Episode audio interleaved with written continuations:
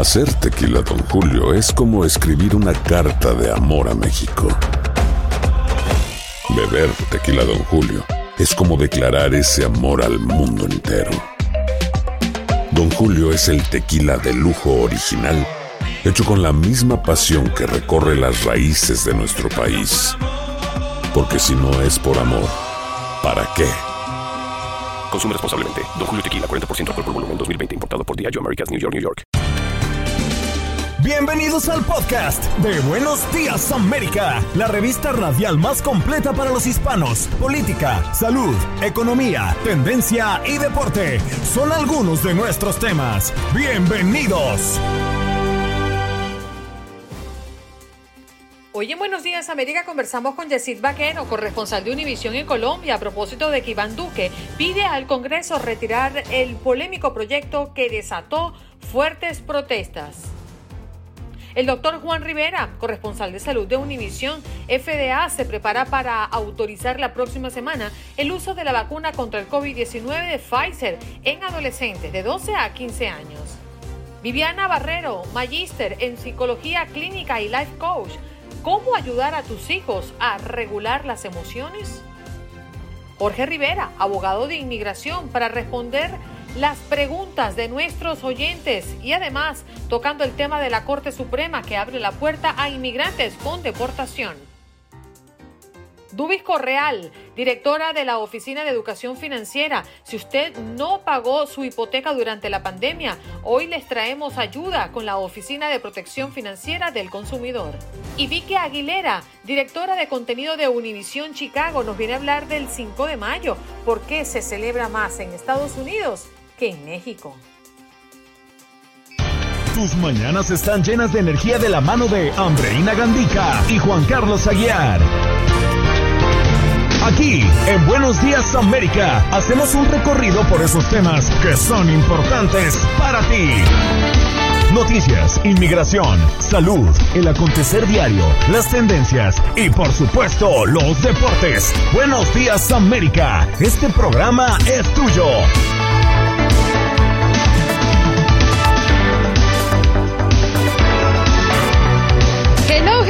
Días, América de costa a costa. ¿Cómo amanecen? ¿Cómo me los tratan? Sí, señor, y estamos arrancando la tercera hora del programa. Qué maravilla tenerlos como todas las mañanas aquí pegaditos. Y a esta hora, como siempre, pues eh, comenzando nuestra transmisión a través de nuestro Facebook Live, Buenos Días AM. Así es como nos consigue en Facebook. Hoy Juan Carlos Aguiar está como escapado. Lo veo en un escenario diferente. Good morning, parcero. ¿Cómo amanece? Mi querida Andreina Gandica, buenos días. Qué alegría saludarla, igual que cada mañana. ¿Me escucha bien? Perfectamente. Eso como es si lo lo estuviese aquí en mi casa y eso me da susto. Así como si estuviéramos hombro a hombro dando esta lucha matutina aquí en el show matutino de todos ustedes. Esto es Buenos Días América de TUDN Radio de la cadena Univisión. Como usted lo dice, me encuentro un poquito lejos de mi casa. Me vine para San Juan de Puerto Rico, en la Isla del Encanto, a hacer un trabajo para el próximo domingo que ustedes verán en Aquí Ahora, solo por Univisión. Sí, señor. Y Pero seguramente Ya les iré contando más adelante en el transcurso de estos días de qué va a tratar.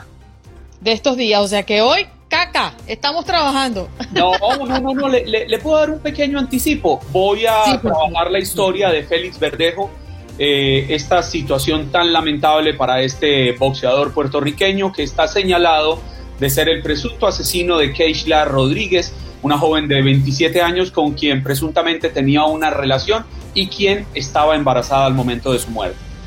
Mm, Sí, una triste historia. De hecho, ayer le, dimos profundidad a lo que había ocurrido y por qué Puerto Rico está totalmente devastado por eh, las los crecientes casos de feminicidio en la isla. Bueno, ya tendremos oportunidad para profundizar. Nos vamos a Colombia. Allí tenemos a Yesid Vaquero, quien es corresponsal de Univisión, porque Iván Duque pide al Congreso retirar el polémico proyecto que desató fuertes protestas.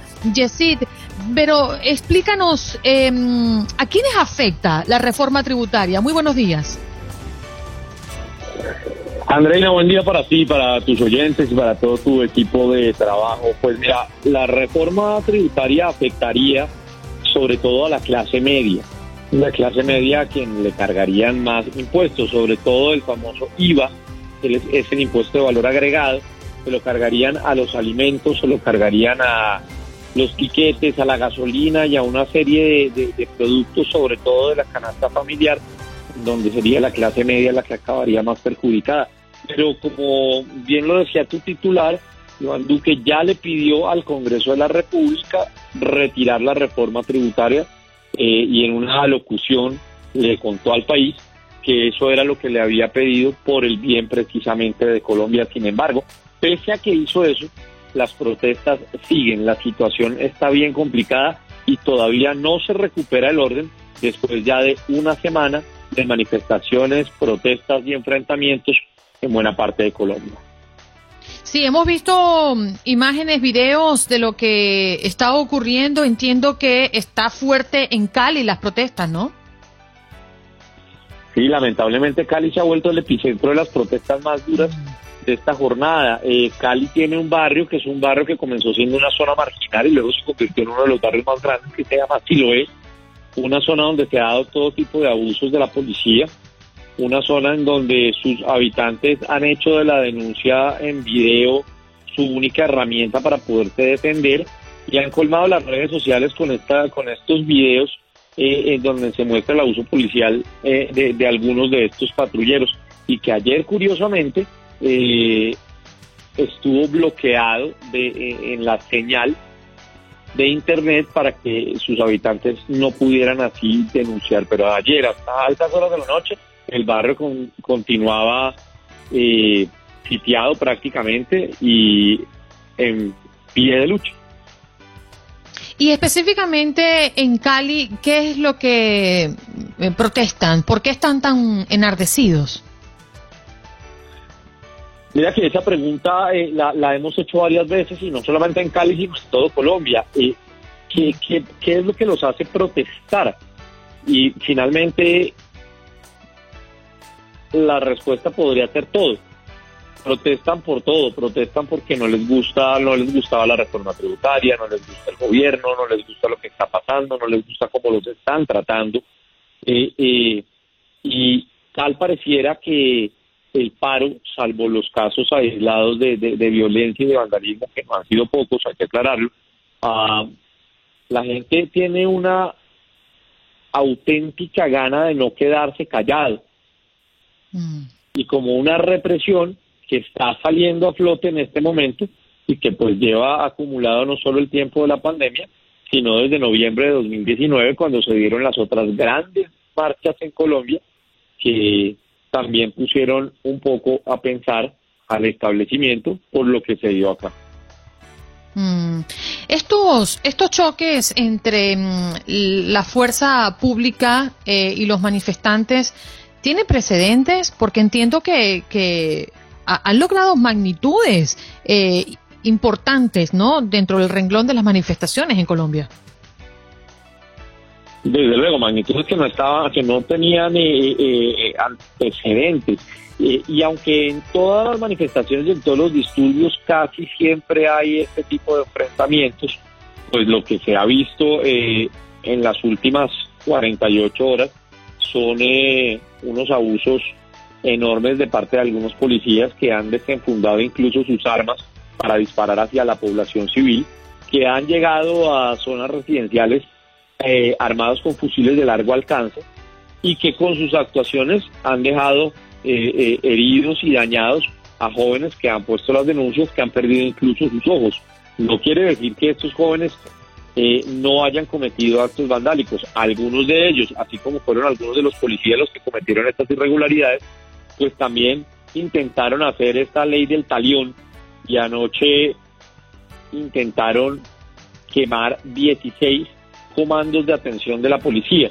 Aquí en Bogotá hay unos hay unas pequeñas estaciones que llaman CAI, Comando de Atención Inmediata de la Policía, eh, que son unas casas muy pequeñitas que están construidas justo para la policía. Ayer intentaron quemar 16, pero sobre todo hubo una que a la que le prendieron fuego y le prendieron fuego con los policías dentro, tanto que los obligaron a salir con las manos arriba, prácticamente rendidos ante una manifestación que quería acabar con ellos eh, eh, casi que legitimando un acto delictivo y un homicidio, cosa con la que por supuesto nadie ha estado de acuerdo.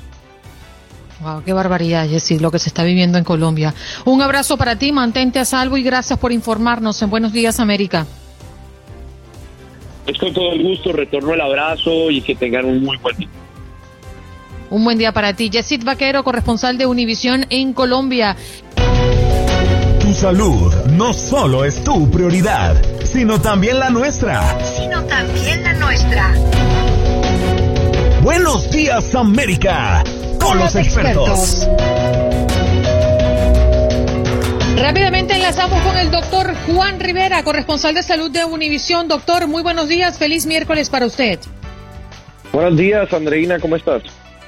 Muy bien, hoy con la inquietud eh, a propósito de que la FDA se prepara para autorizar la próxima semana el uso de vacunas contra el COVID-19 de Pfizer en adolescentes de 12 a 15 años. Doctor, ¿Cuál es la particularidad que tiene esta vacuna con referencia a los que los adultos se están eh, eh, inyectando?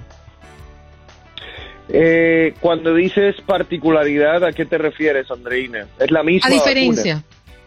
Es la misma. ¿Y por qué hay un trato especial con los niños entre 12 y 15 años, doctor?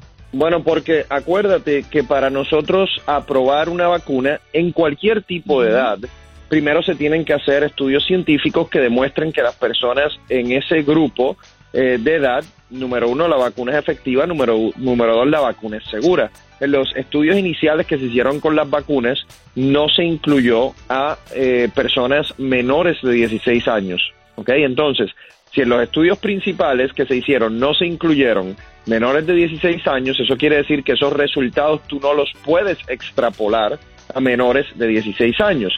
Para nosotros tener una mm, evidencia científica de que la vacuna es segura y que la vacuna es eh, efectiva en menores de 16 años, tienes que hacer estudios en ese grupo particular que es básicamente lo que han hecho las compañías farmacéuticas para constatar de que sí se le puede eh, proveer a, a niños y adolescentes.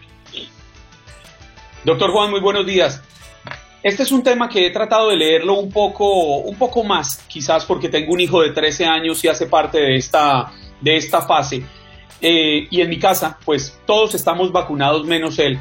Estaba viendo que las evaluaciones que hicieron de seguridad, de tolerabilidad y de inmunogenicidad de la vacuna dieron en estos menores. Juan Carlos, creo que se te fue la comunicación. Sí.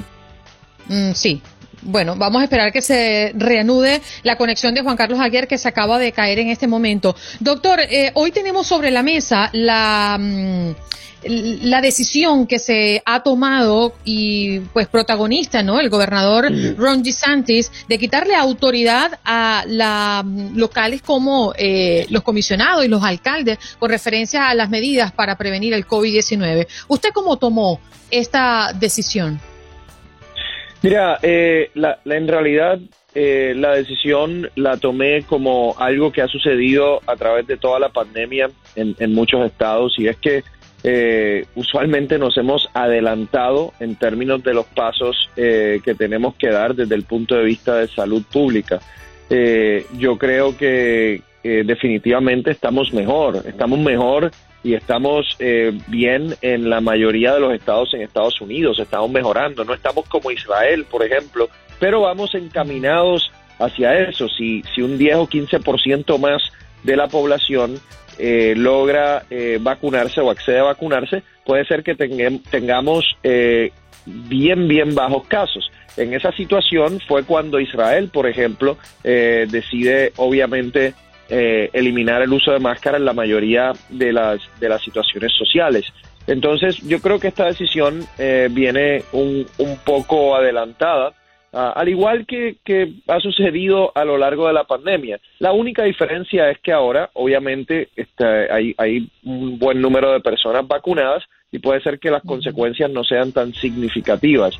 Eh, pero sí creo que fue un poco un poco adelantada. Mira, en mi opinión, Andreina, yo creo, y, y mi opinión en cuanto a los centros de control de enfermedades, eh, mi opinión es que nos tenemos que concentrar en las personas que no se han vacunado. Las personas que ya se vacunaron, los centros de control de enfermedades, yo entiendo que les deben decir, miren, actúen de acuerdo a su criterio, están vacunados, están protegidos, es extremadamente baja la posibilidad de que se contagien, extremadamente baja la posibilidad de que le pasen el virus a otra persona, eh, actúen eh, con su propio criterio. Vamos a enfocarnos en los que no se han vacunado, porque realmente ahí es donde tienen que haber algunas más prevenciones y restricciones.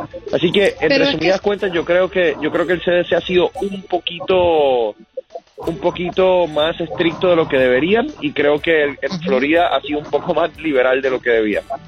Pero es que justamente con referencia a eso, doctor, ¿cómo se puede lograr si es que usted considera que se lograría la inmunidad colectiva en los Estados Unidos si hoy estamos hablando de 30% de la población vacunada, pero lo que dicen las autoridades es que cada vez hay menos interés por las personas que no se han vacunado en hacerlo?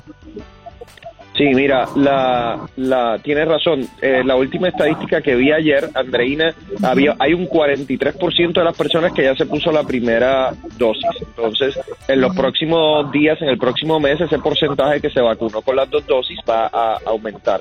Necesitamos llegar a esa inmunidad de rebaño, por lo cual es bien importante la consideración de vacunar a adolescentes, de vacunar a niños. Quiero que sepan que los casos, la, en términos de porcentaje, lo que estamos viendo eh, ahora mismo el porcentaje más alto es en personas jóvenes, no es en personas mayores de, de 35 años, es en personas menores de 35 años. Y lo último eh, de decir, Andreina, es que la inmunidad de rebaño eh, se logra también con personas que tienen inmunidad porque ya les dio el virus y tienen anticuerpos. Entonces, es una combinación de vacunación más las personas que ya realmente eh, tienen anticuerpos por el virus. Adelante, Juan Carlos. Doctor Juan, doctor Juan, qué pena, se me había caído la señal, me encuentro fuera de Miami. Le decía que he tratado de leer un poco alrededor del tema de las vacunas de Pfizer con los menores de, de 15 años, porque tengo un hijo que está en esa edad, tiene 13 años, y me llama la atención que en las evaluaciones de seguridad, de tolerabilidad e inmunogenicidad de esta vacuna para los menores, pues está en un 100% la efectividad por encima del 92-95 que suele estar esta vacuna de Pfizer en los adultos. ¿A qué se debe? Que en los niños sea más efectiva, lo que en mi caso pues me da mayor tranquilidad. Mira, hay varias cosas, Juan Carlos. Una de las cosas que tenemos que mencionar es que cuando nosotros, bueno, cuando cualquier institución gubernamental está decidiendo aprobar eh, un tratamiento o una vacuna, en este caso para los niños, eh, los criterios son más estrictos porque son los niños. O sea, eh, una de las cosas que es importante, especialmente cuando lidiamos con niños, es do no harm, como decimos en inglés, ¿no? Eh, eh, entonces tienden a ser criterios un poco más estrictos. Lo otro es que obviamente el sistema inmunológico de ellos es un sistema inmunológico distinto hasta cierto punto del nuestro, ¿no? Es un sistema inmunológico que responde muchas veces mejor que el mío, por ejemplo, que ya tengo 44 años. Mm. El caso de la India, doctor, ha sido el caso, mm, pues, central, interés mundial, lo que está pasando allí. Mira, Andreina, eso, eso es algo que es una crisis humanitaria, lamentablemente, es algo que nos debe preocupar a todos no solo porque son nuestros hermanos en India que están sufriendo, no tienen tratamiento, oxígeno, vacunas y se están muriendo, pero eh, usted tiene que entender que lo que está sucediendo en la China puede repercutir en cualquier parte del mundo, porque si ese virus se sigue regando en la China o, o, en otro en otro país, puede ser en Brasil o puede ser en un país latinoamericano, si se sigue regando como se está regando, van a surgir más mutaciones, más variantes. Algunas de esas variantes puede ser que nuestras vacunas eh, no respondan de manera efectiva y entonces causa un problema para eh, otros países en el mundo. Entonces es importante que veamos esta situación como algo global porque lo que pasa en India o lo que pasa en Brasil o lo que pasa en México también nos afecta a nosotros. Superando los 20 millones de casos de COVID-19. Doctor Juan, en 20 segunditos porque el tiempo se nos acaba. La India abrió muy rápidamente y las reuniones políticas y las reuniones religiosas dispararon este nivel de contagio. ¿Tenemos ese riesgo ahora que se están abriendo tan rápidamente ciertos estados en Estados Unidos? Mira, yo no creo que tenemos el mismo riesgo porque, número uno, nosotros tenemos un porcentaje mucho más alto de vacunados. Eh, número dos, no son las mismas condiciones socioeconómicas y de vivienda eh, y culturales aquí en Estados Unidos. Pero si hay algo que sí hemos visto a lo largo de esta pandemia es que gobiernos eh, populistas les ha ido les ha ido peor. y ahí yo no soy político, pero les dejo esa estadística para que quizás ustedes la discutan. Doctor Juan, muchísimas gracias por estar con nosotros. Que tenga el lindo día. Bueno, muchísimas gracias a ustedes también. Tu salud no solo es tu prioridad, sino también la nuestra. Sino también la nuestra. Buenos días, América. Con, los, expertos. Y nos vamos de inmediato con nuestra próxima invitada. Ella es Viviana Barrero Magister en Psicología Clínica y Life Coach. ¿Cómo estás, Viviana? Gracias por estar con nosotros. Eh, no te escuchamos. A ver, ¿estás en mute o no? A ver, no, no te, no te veo en mute, pero tampoco te escuchamos. Intenta la reconexión, Viviana, a ver si, si mejoramos la conexión. Oye, hoy Juan Carlos, la verdad es que estamos mal con la comunicación. Oiga, no. Dejé, Viviana me vio y quedó muda. La dejé muda. ¿Y por qué tú crees eso? Porque estoy muy feo. Ah, yo pensé que me decía que estás muy guapo. No, se me olvidó traer el cepillo, entonces no pude usar el secador, nada, esto me peiné a mano. No, no, no, la dejé muda por lo feo que ando hoy. Yo te agradezco que si mañana vas a salir desde Puerto Rico, hazme favor y te echas una acomodadita porque no queremos espantar a nuestros invitados. No, le prometo que voy a buscar un cepillo de, pelo hoy, hoy mismo. Y tengo que irme a hacer la prueba PCR para, para no tener que pagar una multa acá. No sabía. Habíamos informado aquí en Buenos Días América que los CDC habían autorizado que los viajeros que estuvieran ya con el ciclo completo de las vacunas no tenían que presentar prueba de PCR, pero para entrar a Puerto Rico sí hay que presentarla, obviamente, las autoridades locales tienen la potestad de imponer los requisitos que ellos consideren prudentes para proteger a su población. Entonces debo, terminando el programa, salgo a hacerme la prueba de, coronavirus. Mm, bueno, y, y, no te la piden bajándote del avión. Sí, me la pidieron, entonces ahí me tocó hacer una fila por eso le digo que tardé más o menos unos 45 minutos, una hora en salir del aeropuerto porque tenía que hacer una fila, yo tramité un formulario digital, tienen muy organizado todo en el aeropuerto de Puerto Rico, de San Juan, tienen una aplicación que uno descarga, uno entra a una página, la tramita, la llena y como no tenía la prueba de PCR, tengo que hacer otra fila y allí me toman todos mis datos, donde me voy a hospedar, todo esto y en ese momento me dicen, señor, tiene 48 horas para entregarnos los resultados, de lo contrario debe pagar una multa de 300 dólares. ¿Y marcó una pues, diferencia el estar vacunado, Juan Carlos? No, aquí en Puerto Rico no. Mm, ok. Bueno, vámonos a ver. A ver con otras si, nos escuchamos. A ver, Viana. A ver, no. No. No te escuchamos, Viviana. Vamos a hacer la llamada a Viviana? a su teléfono celular para poder darle curso a la entrevista. Ajá, nos decía Juan Carlos que al llegar a Puerto Rico eh, o al subirte al avión no marca la diferencia si tienes o no tienes la vacuna puesta. No, pero he hablado con amigos que han viajado a otros lados y no les exigen donde anteriormente les exigían una prueba PCR, que es la que eh, entra por, por la nariz y hasta bien adentro para eh, determinar si la persona tiene o no coronavirus y eh, no se la están pidiendo a quienes ya tienen su ciclo de vacunas completo. En otros estados no sé, no, no, no los tengo presentes en este momento. Aquí en Puerto Rico necesita una prueba de PCR. Mm, pero venía el avión lleno. Cayó con mis tapabocas todo el tiempo. Wow. ¿No te dio miedo?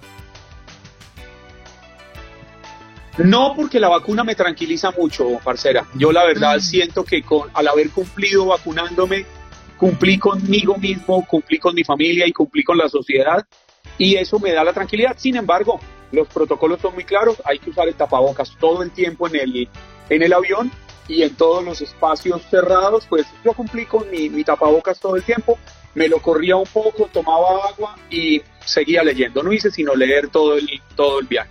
Qué maravilla. Bueno, ahora sí, creo que la tenemos en la línea telefónica porque no pudimos establecer la conexión estable con Viviana Barrero a través de nuestro Facebook Live. Magíster en Psicología Clínica y Life Coach. ¿Cómo estás, Viviana? Nuevamente, buenos días. Buenos días, muchas gracias por la invitación y qué placer estar aquí compartiendo con ustedes. Hacer tequila, don Julio, es como escribir una carta de amor a México. Beber tequila, don Julio es como declarar ese amor al mundo entero. Don Julio es el tequila de lujo original, hecho con la misma pasión que recorre las raíces de nuestro país.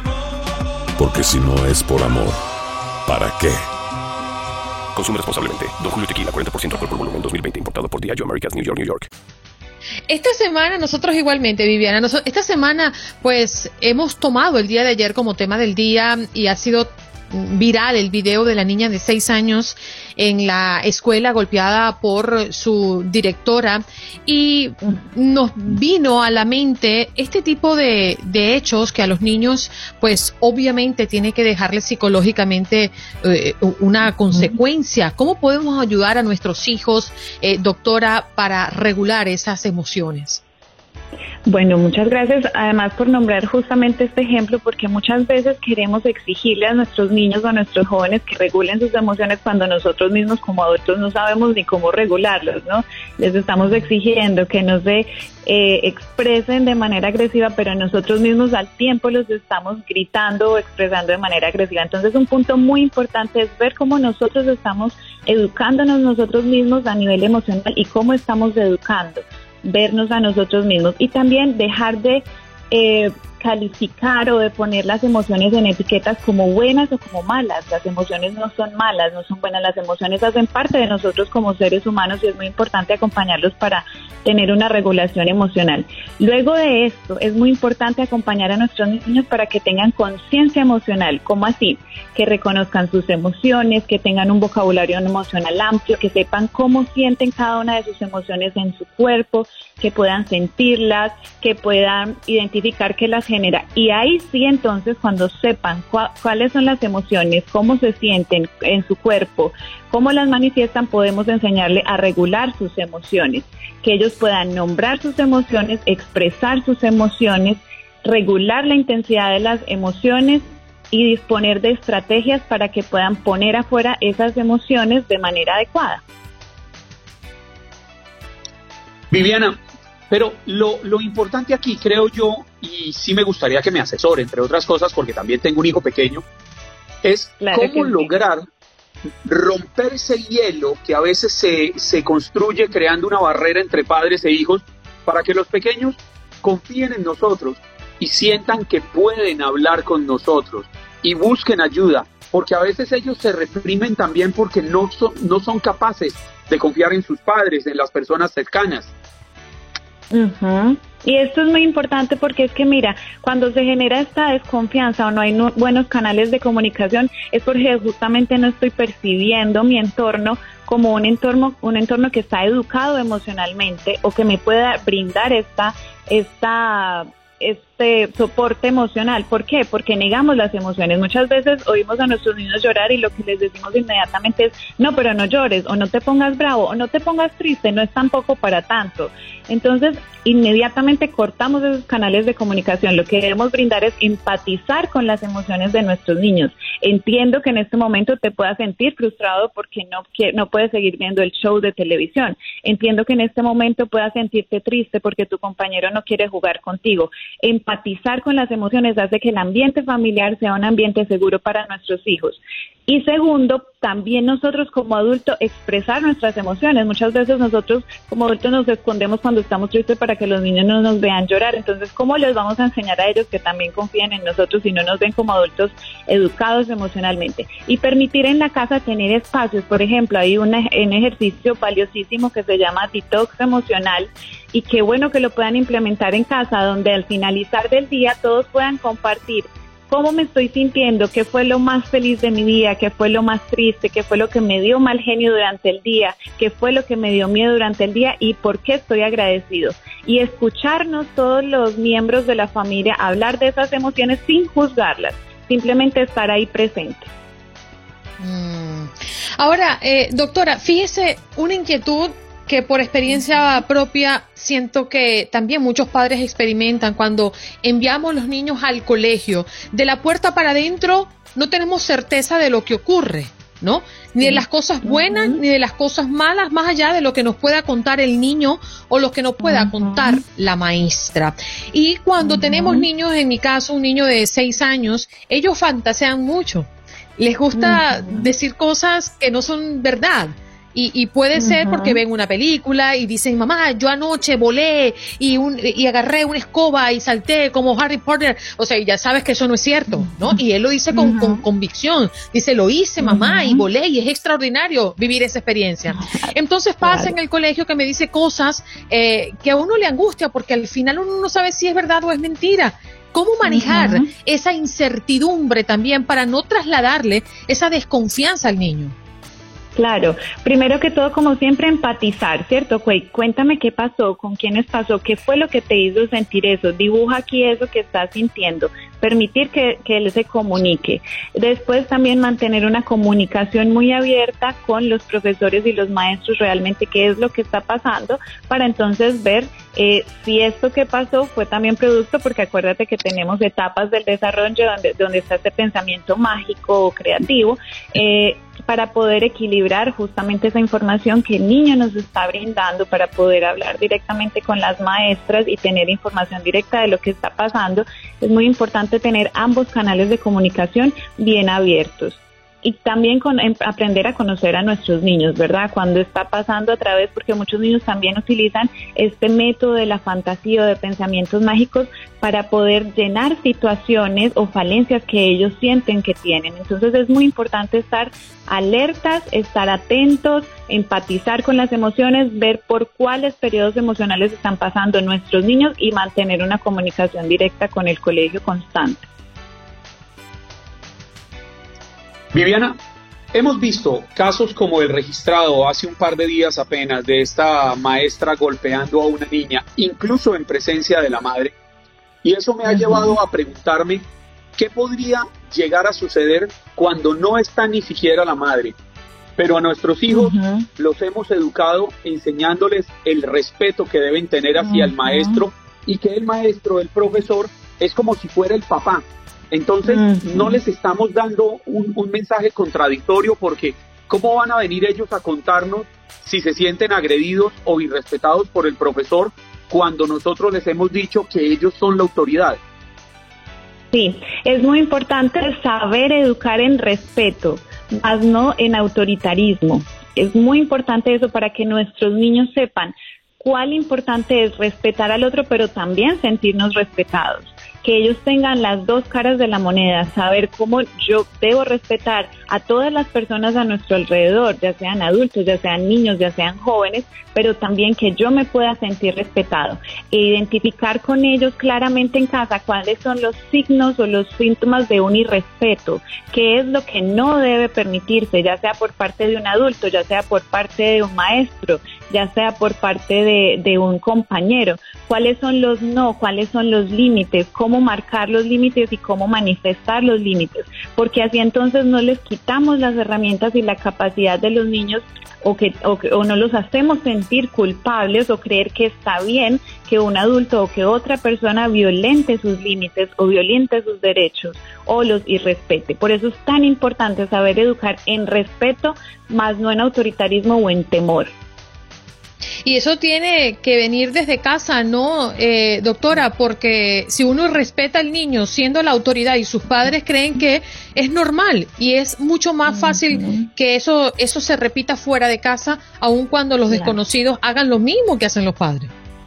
Exactamente, es muy importante. Por eso nosotros, como les decía al principio, nosotros somos la primera fuente de enseñanza y de aprendizaje de nuestros niños. Nuestros niños y todos aprendemos más desde a través del ejemplo, de lo que vemos, mm. más allá de lo que les decimos. Entonces es tan importante que nosotros como adultos nos eduquemos emocionalmente. ¿Cómo estamos abordando los conflictos en casa? ¿Cómo estamos abordando las situaciones difíciles con nuestros niños o acompañándolos a atravesar cuando hay emociones fuertes? Cómo estamos abordando la comunicación con mi pareja o con todos los miembros que hay en casa, porque dependiendo de cómo ellos lo ven en casa, van a pensar que esto es lo normal y van a, normalizar conductas o situaciones que posiblemente no son normales. Van a permitir que luego sus parejas o sus pares u otras personas también los traten así porque considero que eso fue lo que vi en casa y está bien.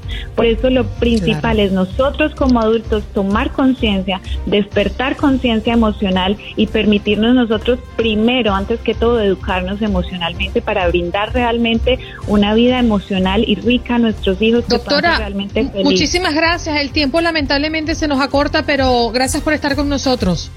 Muchas gracias a ustedes por la invitación y feliz día. Nos vamos de inmediato con el abogado Jorge Rivera, que ya está listo para atender a sus preguntas a través del 1833-867-2346. Y si usted está en conexión con nuestro Facebook Live, deje su pregunta aquí escrita en el chat, que nosotros lo leeremos por usted. Muy buenos días, abogado. ¿Cómo se encuentra?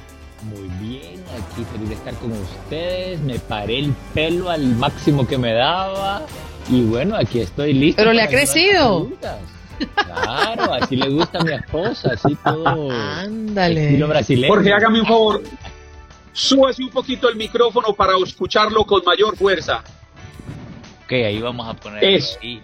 No, llego al nivel de que ella se ve bien elegante, coordinada con su audífono. Yo todavía. No, pero venga, venga.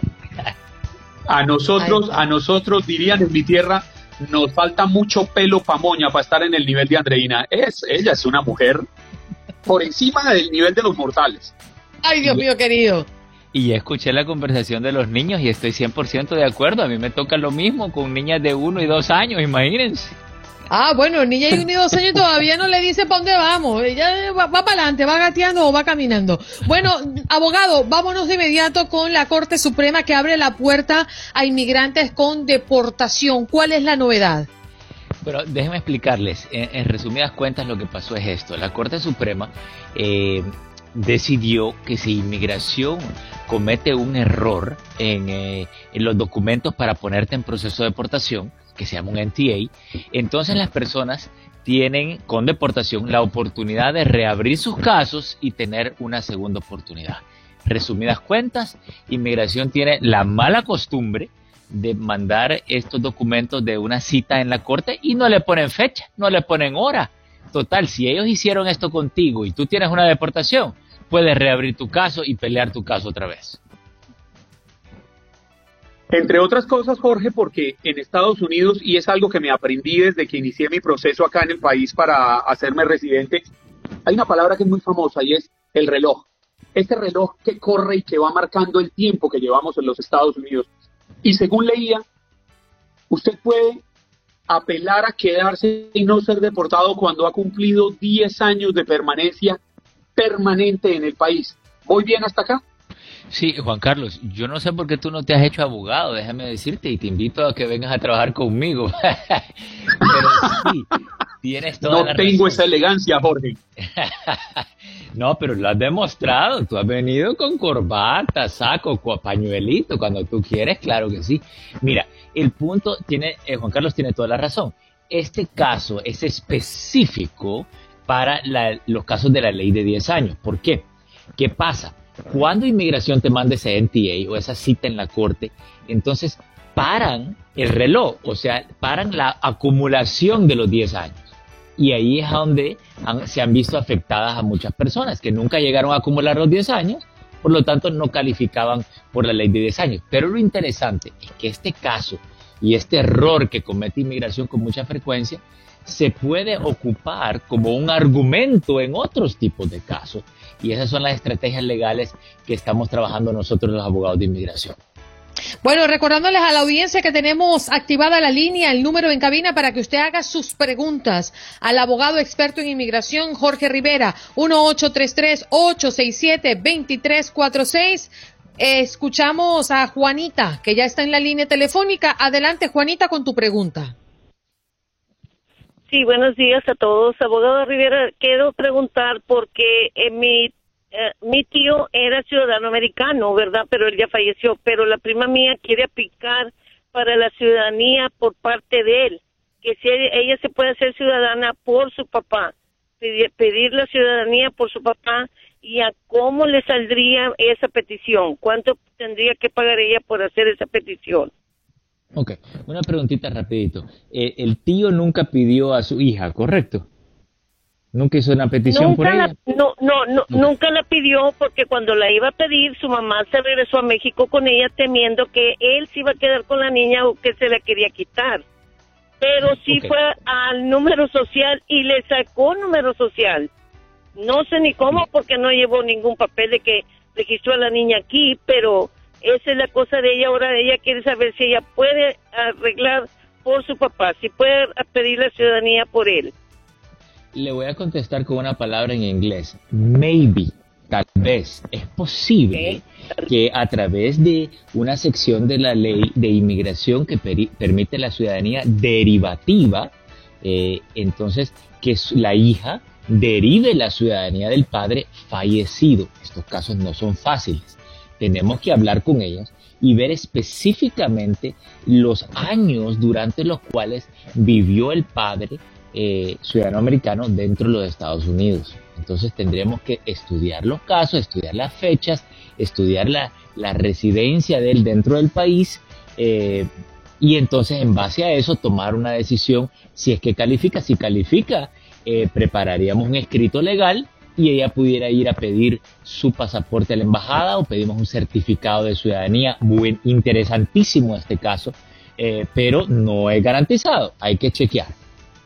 Les recordamos a la audiencia que puede llamar a nuestro número en cabina y hacerle las preguntas al abogado Jorge Rivera. 1-833-867-2346 es nuestra línea. Marque ahora, en este momento, 1-833-867-2346 para hacerle la pregunta al abogado experto en inmigración. Eh, Jesús Arias, abogado, dice em, que si es cierto que están suspendiendo la visa a las personas que vienen de otros países a ponerse la vacuna. ¿Qué sabe de esto? Eh, pues fíjate que eso no lo había escuchado. Eh, eh, es posible. Y realmente, miren, hay un detallito. recuerden de que hay una discreción cuando hablamos de las visas, cuando hablamos de las entradas a los Estados Unidos. Y ahí en esa discreción es que entra el factor humano, porque nadie tiene un derecho absoluto a una visa. La visa te la otorgan en discreción y te la pueden cancelar en discreción. De repente eh, no he visto algo sistemático, pero sí, eh, hay hay oficiales que piensan de que eh, el venir a recibir la vacuna no es un motivo que justifique o esté dentro del turismo que te otorgaron esa visa, te la pudieran cancelar. Así que, Juan, con una... no digan que vienen a tomarse la vacuna, que vengan de turista, pero no me, ni mencionen la vacuna. Bien, vámonos con Juan. Adelante, Juan. Aló, buenos días. Sí, una pregunta para el abogado. Eh, la pregunta es que yo tuve mi permiso de trabajo del 2000, el año 2000. Entonces, a la próxima vez que ya me tocó renovarlo, lo hice muy tarde. Y ya no lo obtuve. Y he estado este, escuchando las eh, informaciones de una, ah, una posibilidad de poder eh, pedir un perdón o no sé cómo hacer, por eso la llamada con el abogado. Ok, eh, debe explicarle, si tuviste, si tuvo el permiso de trabajo hace 20 años, 21 años en el 2000, eso fue hace mucho tiempo. Entonces, lo trató de renovar, ya no pudo. Me imagino que su situación es que ya se quedó fuera de estatus. Y sí tiene toda la razón, se puede pedir un perdón. Hay un perdón que perdona la estadía ilegal dentro del país, pero ese perdón se tiene que combinar con algo más, como por ejemplo, si te va a pedir un, le va a pedir un padre, una esposa, un hijo, entonces, porque el perdón no se hace en un vacío, se hace en combinación. Así que, eh, bueno, si quiere ya con más tiempo, hablamos de cómo combinar los perdones para, para usted. ¿Cómo entró al país? ¿Legal o indocumentado? Indocumentado. Ok, entonces sí vamos a necesitar eh, un perdón para usted. Por ejemplo, no sé si es soltero, si se enamora y lo pide una esposa residente o ciudadana, vamos a, lo combinamos con el perdón. Así que esa probablemente va a ser la solución para usted, a menos que nos vayamos por otro camino, como por ejemplo la visa U, el VAWA, víctima de violencia doméstica, son secciones de la ley que no requieren perdón y te perdonan automáticamente el hecho de estar indocumentado. Gracias Juan por tu participación. Vámonos con Miguel. Adelante Miguel. Ah, buenos días. Eh, mi pregunta es, eh, eh, yo me casé con una ciudadana americana hace tres años y, me dieron la, la visa, me dieron la residencia no permanente, por 10 años no, sino por, por, dos años. Ahora ya cumplo cuatro años, ahora en, en diciembre cumplo cuatro años de casado. No sé si, si yo pueda pedir la residencia permanente y de inmediato la eh, hacer el, pedir la nacionalidad americana y si y si y si em, si que con cuánto tiempo antes de que se cumpla la, la residencia no permanente tengo que hacerla con cuántos meses de anticipación Ok, mira, eh, básicamente antes la residencia condicional la dan por dos años, ¿ok? Y tenemos una ventana de tres meses para aplicar, para remover las condiciones antes que se te vaya a vencer. Entonces, lo primero es aplicar para remover las condiciones durante esa ventana de tres meses. Si ya se venció la tarjeta, tranquilo, no hay ningún problema. Se pueden remover las condiciones después de los dos años, pero hay que dar una explicación. Y después de hacer eso, inmediatamente después podemos hacer la ciudadanía. Así que tranquilo, vamos a ir paso por paso. Tienes un buen caso, pero el tiempo apremia. No dejemos que pasen las fechas límites, ¿ok? Juan Carlos, ¿tenemos pregunta en el chat? Sí, Jorge, escribe Medardo González Mancha. Pregunta de inmigración. Yo metí los papeles para la ciudadanía en diciembre. ¿Cuándo cree el abogado que tendré la cita para la entrevista? En diciembre, ok. Mira, se está demorando aproximadamente un año, así que yo anticiparía a finales del el 2021 o principios del 2022 aproximadamente. También tenemos que entender que han estado atrasados con todas las limitaciones del distanciamiento social. Eh, para las entrevistas, recuerden, anteriormente uno a veces llegaba a una oficina de inmigración y estaba topada de personas pero eso ya no es permitido. Entonces, están posiblemente trabajando a una tercera parte o la mitad de capacidad. Si daban 100 citas en un día, o ahora están dando 50, por un ejemplo. Y mm. por eso es que poco a poco van a ir aumentando el número de citas. Así que apuntemos la final del 21 o principios del 2022. Abogado, nos despedimos al aire de nuestra audiencia, pero por favor recordémosles dónde podemos ubicarlo para ayuda con inmigración me pueden llamar al 888-578-2276. Lo repito, 888-578-2276. Ay, ya nos los va a cantar a través de nuestro Facebook Live. Vamos a hacer pausa. Él es Jorge Rivera, abogado experto en inmigración, como todos los miércoles. Bueno, nos vamos con nuestra próxima invitada, en este caso para conversar de un tema que nos aqueja a todos y tiene que ver con que si usted no paga su hipoteca durante la pandemia, les traemos ayuda con la Oficina de Protección Financiera del Consumidor. Veo a Dubis Correal eh, conectada, pero no la veo en pantalla. A ver, Dubis, ¿estás por aquí? A ver, ahora sí te tenemos. Muy buenos días, ¿cómo te encuentras?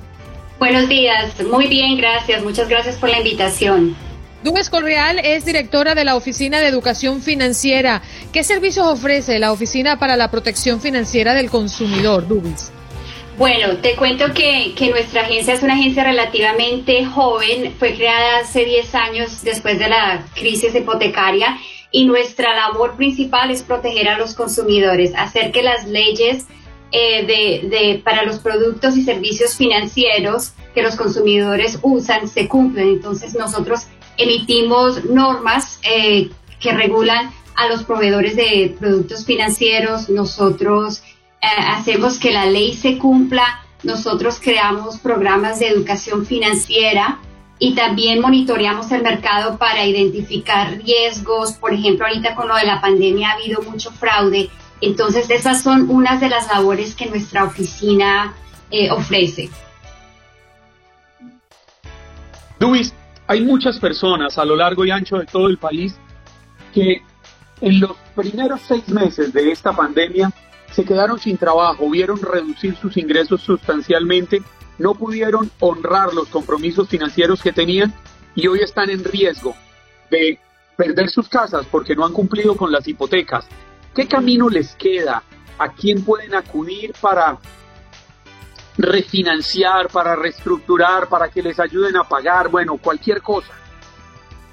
Bueno, sí, eh, nosotros hemos estado trabajando con todas las instituciones financieras y hay un programa que se llama el aplazamiento. Si usted es propietario de una vivienda, eh, usted puede comunicarse directamente con el, el administrador de su hipoteca y, eh, y, con ellos negociar para que le hagan un aplazamiento. Ese aplazamiento se puede hacer por 180 días y después usted puede negociar con ellos para que posiblemente se haga un segundo aplazamiento.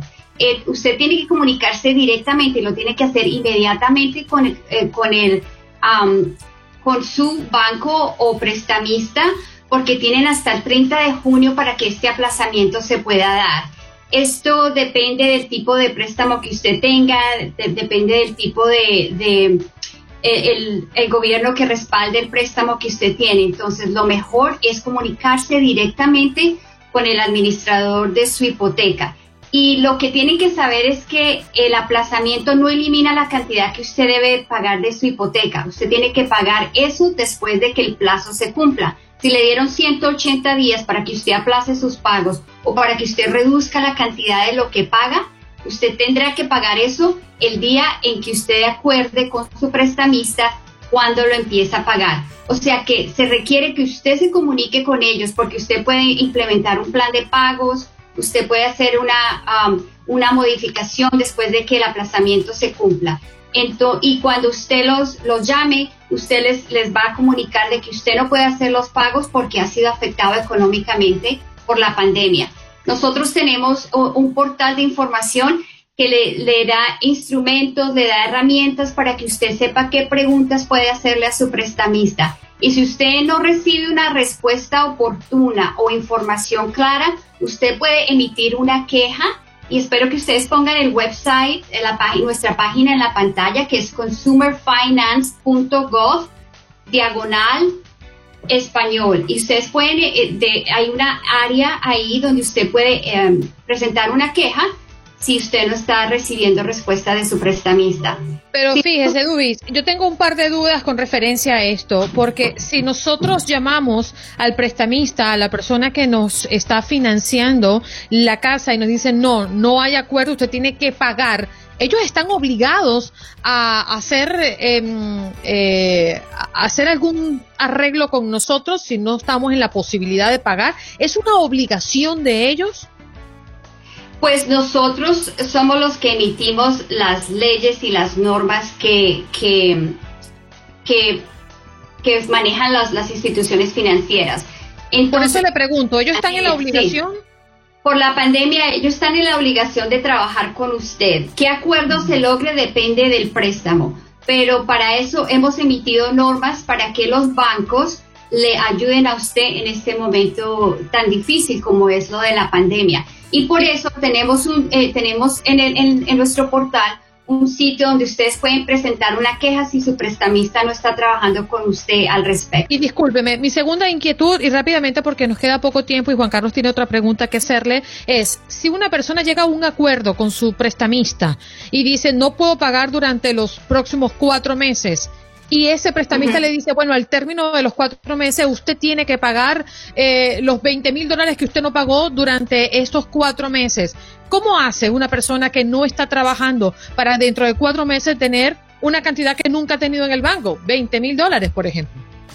Sí, y, y una cosa también, una parte que hemos implementado es que el prestamista no puede exigirle que usted pague la cantidad total al final del plazo usted lo que puede hacer es acordar un plan de pago con el prestamista. No pueden exigirle que usted pague la cantidad total, pues por lo que usted misma indica que es muy difícil tener esa cantidad. Y lo que el aplazamiento hace es que le da a usted la oportunidad de que usted reduzca los pagos, los aplace por un tiempo. Sí, tiene que pagarlo después, pero puede hacer un plan de pago con su prestamista. Pero no le pueden exigir que pague la cantidad total al final del, del aplazamiento.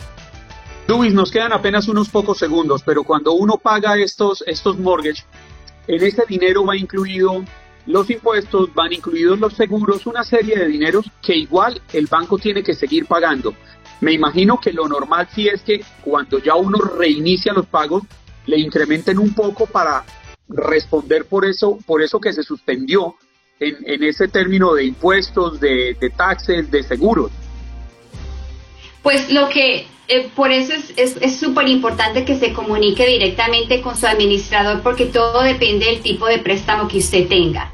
Y lo que estamos haciendo es que usted pague lo que estaba pagando anteriormente o que le reduzcan los pagos o que usted pueda aplazar e, ese pago. Así que no puedo dar una respuesta exacta porque en realidad depende de qué tipo de préstamo tenga usted y de qué agencia del gobierno respalde la hipoteca que usted tenga. Entonces, Dubis, nos quedan 20 segundos. Por favor, recuérdanos la página web donde las personas tienen que ir a poner su queja o a tener interacción con ustedes para que los ayuden. La página web es consumerfinance.gov diagonal es de español, ES. Por lo pronto conectamos con Vicky Aguilera, quien es directora de contenido de Univision Chicago. Vicky, gracias por estar con nosotros en Buenos Días América. Bienvenida. Buenos días, ¿cómo están? Feliz día. Feliz día, hoy 5 de mayo. Y es que hay un, hay un tópico curioso eh, en esta fecha porque es la batalla de Puebla y así se conmemora, pero es mucho más celebrado y tomado en cuenta en Estados Unidos que en México. ¿Por qué, Vicky? Es así. Mira, te voy a, te voy a decir algo bien curioso. Eh, yo creo que esta fecha, nosotros los mexicanos sí lo celebramos, no de una manera como lo hacen Estados Unidos, pero nos da un poquito de risa y se nos hace hasta cómico porque pensamos que aquí en Estados Unidos es el día de la cerveza mexicana. el pretexto ya es que es 5 de mayo. Eh, pasa esto. La celebración del 5 de mayo, vamos a recordar que fue la batalla de Puebla. Y ese es otro detallito importante porque cuando tú les preguntas aquí en Estados Unidos, incluso a los mismos mexicanos, ¿qué se celebra el 5 de mayo? Te dicen la independencia de México. La independencia de México se celebra el 16 de septiembre. Esto es la batalla de Puebla, pero la batalla de Puebla si nos ponemos a buscar en la historia, es algo bien importante y muy significativo para el mexicano, porque esta batalla fue el ejército armado mexicano, que estaban armados con palos y cuchillos, y el ejército armado francés, que venían uniformados, guapos, bonitos y con armas eh, muy importantes de ese tiempo. Entonces llegan todos estos, como les llamaban tontitos, y derrocan al ejército francés con esos palos y cuchillos y por eso es tan significativo. Pero más importante que todo esto, lo más relevante es y lo que eh, tenemos que realzar con la batalla de Puebla es que trajo a un pueblo mexicano unido, lo unió para luchar en contra del ejército francés. Por eso es la importancia y por eso es la relevancia de esta batalla de Puebla. Ahora bien, esto sucedió en 1862, pero hasta 1867 es cuando un grupo de mexicanos empiezan a celebrar esta batalla en el estado de Texas, que entonces pertenecía a México. De ahí que viene esa celebración más en Estados Unidos que en el mismo México. Hoy en día, tú sabes que eh, si buscamos ahí este, en, el Deira, vamos a encontrar que cuando se, vende más cerveza mexicana en Estados Unidos es precisamente en el 5 de mayo. Así que es una celebración neta, neta netamente americana y, se celebra con cerveza mexicana. Pues usted lo ha explicado muy bien, eh, Vicky, es que Solamente por poner un ejemplo, en el año 2013, el 5 de mayo, en Estados Unidos se vendieron más de 600 millones de dólares de cerveza, una cifra que supera que superó en aquel año lo que fue el Supertazón o el Día de San Patricio, temporada en la que también se consume mucha cerveza, pero se consumió fue cerveza mexicana. ¿Qué tanto influyó? Y el guacamole también. Sí, sí, quería preguntarle qué tanto influyó que por allá a finales de la década de los 80 fueran precisamente cerveceras mexicanas las que impulsaran esta fecha. Bueno, pues eh, yo creo que es conveniente para ellos.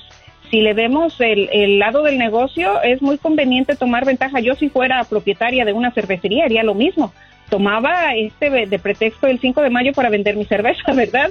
Eh, yo creo que es muy importante para ellos el 5 de mayo, sobre todo en Estados Unidos, y como bien lo dices, la producción de cerveza para este, este día es, sumamente elevada es eh, como el día, y lo mencionaste bien, el día de San Patricio, tomamos cerveza verde aquí en Estados Unidos, seamos o no seamos eh, de esas tierras, sin embargo, ahora en el 5 de mayo, seamos o no seamos de la tierra mexicana, también acostumbramos a tomar la cerveza mexicana y tiene que ser mexicana.